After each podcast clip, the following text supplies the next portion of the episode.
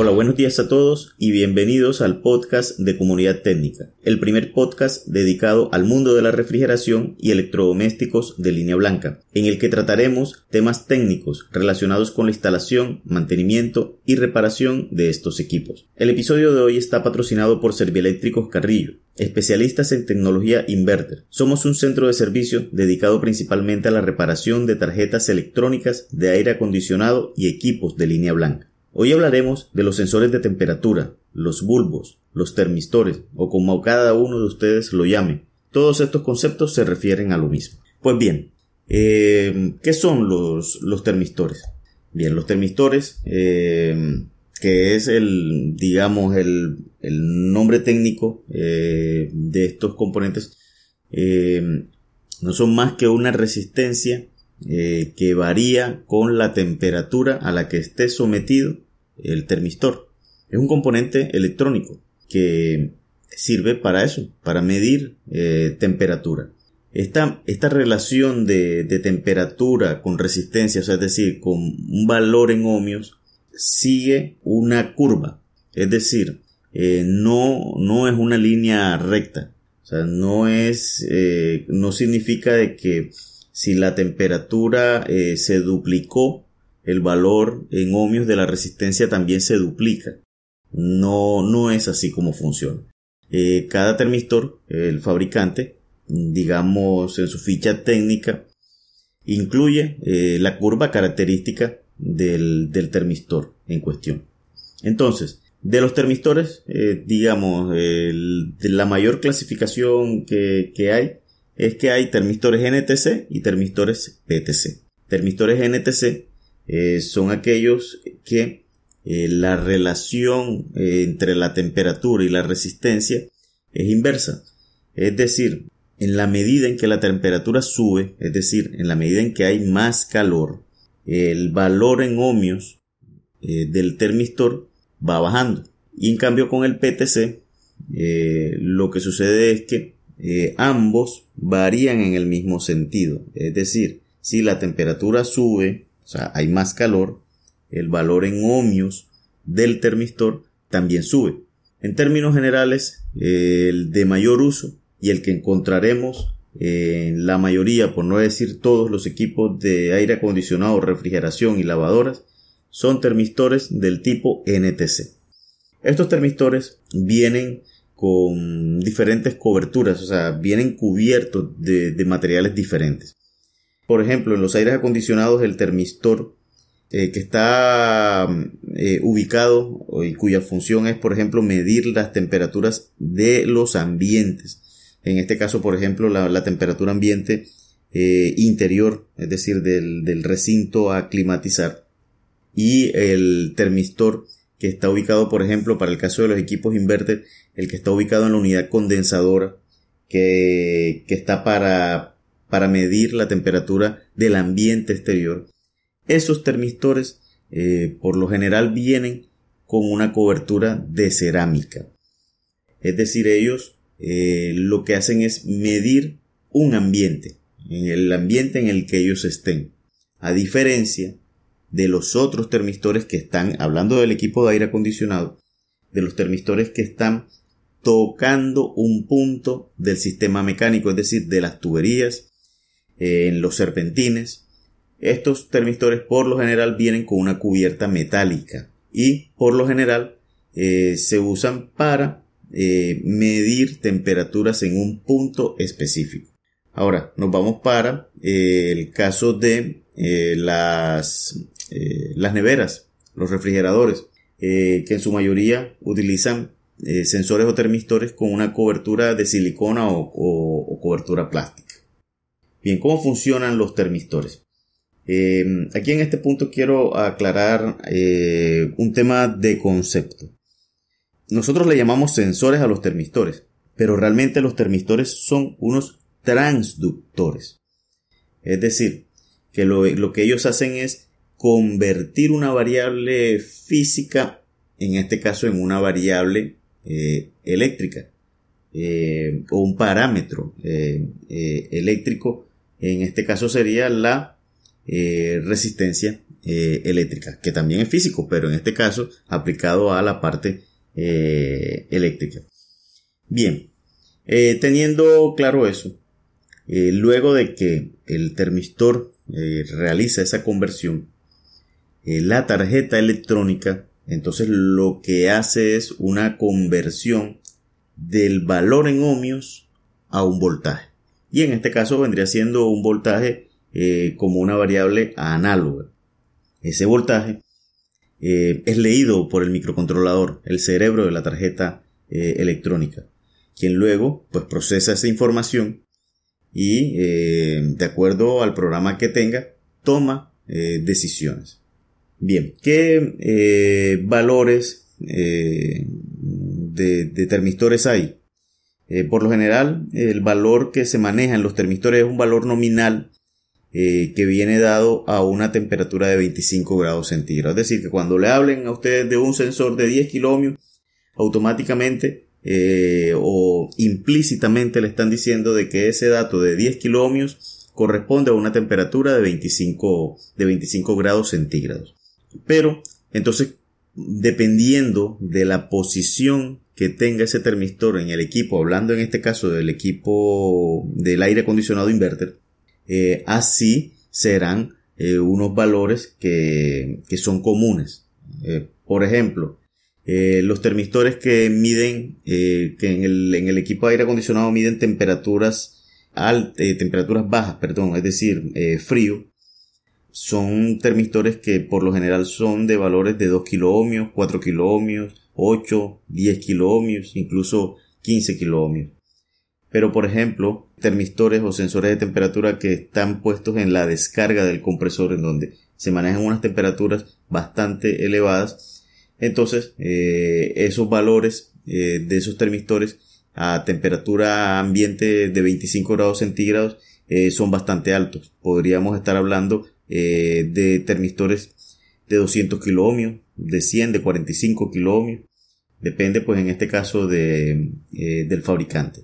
Bien, ¿cómo probar un, un termistor?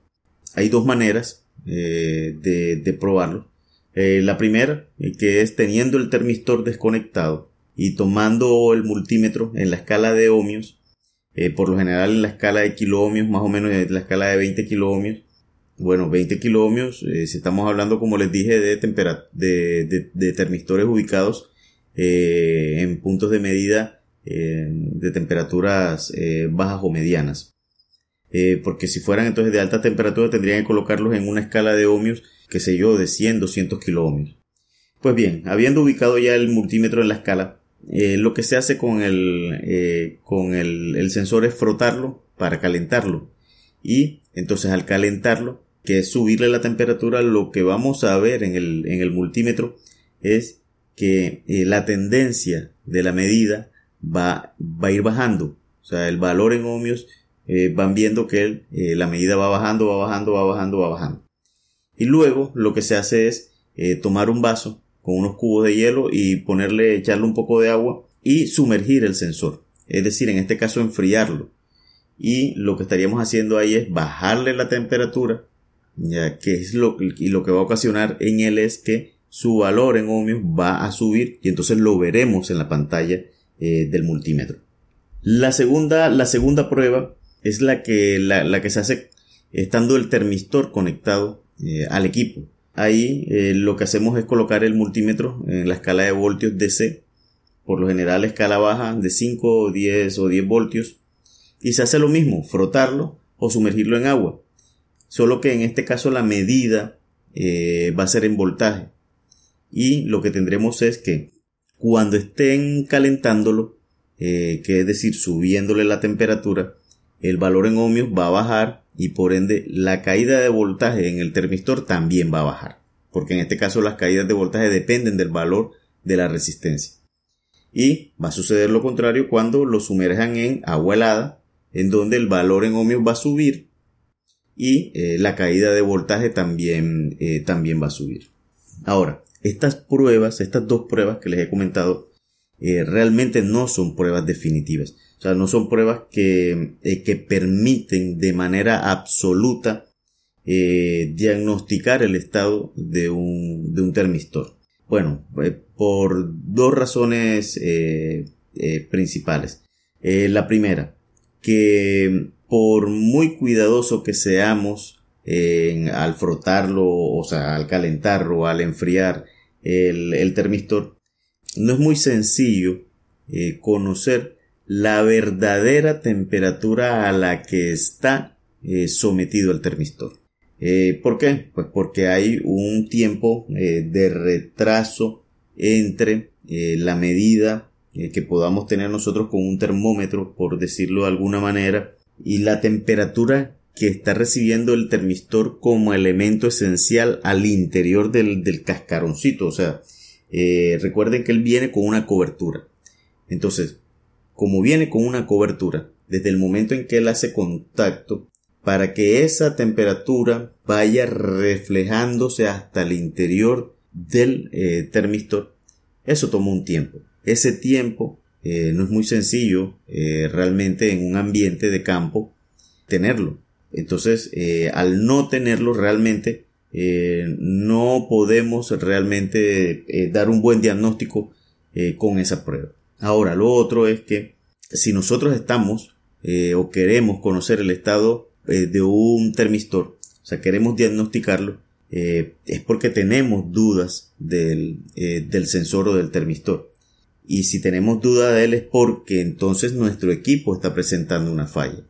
Entonces, si el equipo nos está presentando una falla, eh, la mejor forma de diagnosticarlo sería en un escenario que permita simular eh, la falla, o sea, un escenario de falla, como le decimos. Eh, y eso no todas las veces se, logra. Entonces, en estos casos, por lo general, pues yo recomiendo que si tienes dudas del termistor, cámbialo. Los termistores realmente no son muy, no son muy costosos. Hay algunos que eh, cuesta eh, trabajo conseguirlos porque no son muy comerciales, pero no son muy costosos. Eh, bien, continuamos. Entonces, ahora, ¿por qué se dañan tanto los termistores?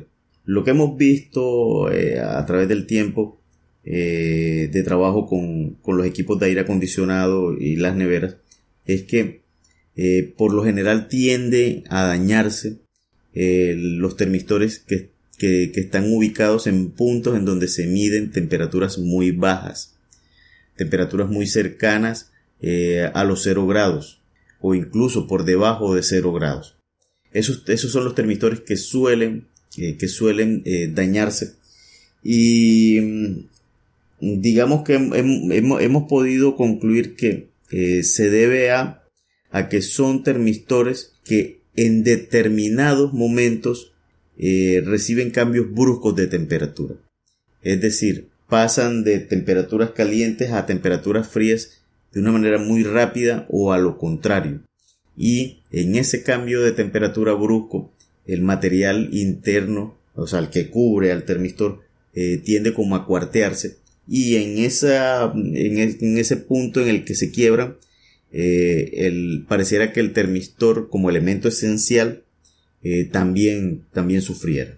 Bien, ahora, eh, cuando ya se tiene un termistor eh, dañado, mm, porque nótese que el, termistor o puede ponerse en corto, o sea, mostrar un valor en de resistencia bastante bajo, y bastante bajo pueden ser 200, 300 ohmios, o ponerse en un punto extremo de marcar un valor bastante alto eh, valores megaohmios, por ejemplo, o un punto intermedio, eh, que es lo que a veces no se detecta eh, en las pruebas, y es que cuando el termistor, por ejemplo, va mm, enfriándose, en algún punto de la curva, el valor que muestra el multímetro, ya sea en ohmios o en voltios, eh, se sale de lo que, de lo, del valor que corresponde, que correspondería en la curva. Y lo curioso es que luego, más adelante en la curva, retoma nuevamente los valores eh, normales. Ese tipo de, ese tipo de, de, eh, de, falla en el termistor no, no es sencillo, no es sencillo detectarlo. Entonces, ya teniendo por ejemplo, identificado de que el sensor esté dañado, eh, o sea, para reemplazarlo, pues hay que reemplazarlo por un sensor, un sensor que tenga las mismas características, tanto en valor en ohmios, a temperatura de 25 grados centígrados, como la cobertura que tiene ese, ese termistor. por otro lado es, el sensor universal no existe. Eso de que eh, a veces eh, se van a ciertos almacenes y, les ofrecen, no, que es que este sensor le sirve a cualquier equipo, eso es falso. Porque como ya les he explicado, eh, hay los valores nominales de los sensores varían y el fabricante al final es autónomo a la hora de, decidir qué sensores le va a colocar a, a un equipo y eso cambia de marca de una marca a otra. Entonces decir que existe un sensor universal es falso. Si he visto por ahí eh, que, eh, que, hay sensores que permiten como, como, que configurarse. Ah, no, es que necesito un sensor de como de 10 kilómetros, entonces eh, tengo que hacer alguna maniobra en el tema de los, de los conectores para obtenerlo. Pero en términos generales, termistor como elemento esencial universal no existe. Ahora, lo otro que no podemos hacer tampoco es, es puentear los terminales de un sensor, pretendiendo como anularlo, por decirlo de alguna manera. Porque es que puentear, en este caso que es unir los terminales del termistor, es como decirle a la tarjeta electrónica, eh, tarjeta electrónica, mira, ven, este termistor está marcando 0 ohmios, porque es que un puente es un hilo conductor de 0 ohmios. Entonces, eh, cero ohmios que indicaría bajo el concepto de todo lo que hemos estudiado, que es que es que el termistor está sometido a una temperatura extremadamente alta, o sea, una temperatura eh, imposible de alcanzar eh, en un equipo en funcionamiento. Y adicionalmente, pues las tarjetas electrónicas ya vienen programadas para tomar un dato como eso como una falla y podría estar mostrándole un código de error o simplemente bloquearse y no funcionar más. Y ya eh, por último, eh, ya para terminar en, eh, este episodio, hay algo muy importante y es que no todas las fallas de los equipos es por sensor. No todas las fallas de los aires acondicionados, inverter o convencionales, o neveras convencionales o inverter, o lavadoras, no todas las fallas son por sensor. Ahora bien, eh, y esto se lo digo porque es que eh, a veces escucho eh, que algún técnico, el, equipo le está presentando un código de error que cuando lo ve en la tabla él mismo se da cuenta de que el código, por ejemplo, hace referencia a falla en el motor ventilador. Entonces dice, bueno, pero ya revisé los sensores y están bien, pero ¿qué tienen que ver los sensores con una falla de un motor ventilador.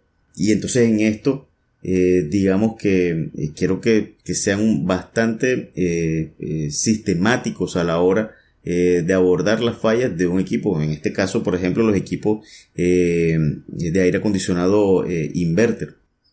entonces los diagnósticos, los diagnósticos que al final lo que se está haciendo en ese momento es dar un diagnóstico para luego dar un presupuesto de trabajo, de reparación hay que realmente eh, saber aprovechar el tiempo, no perderlo. Entonces, si una falla eh, que claramente la tabla te está diciendo que es tal cosa y no dice específicamente que se refiere a sensores, no te metas con los sensores.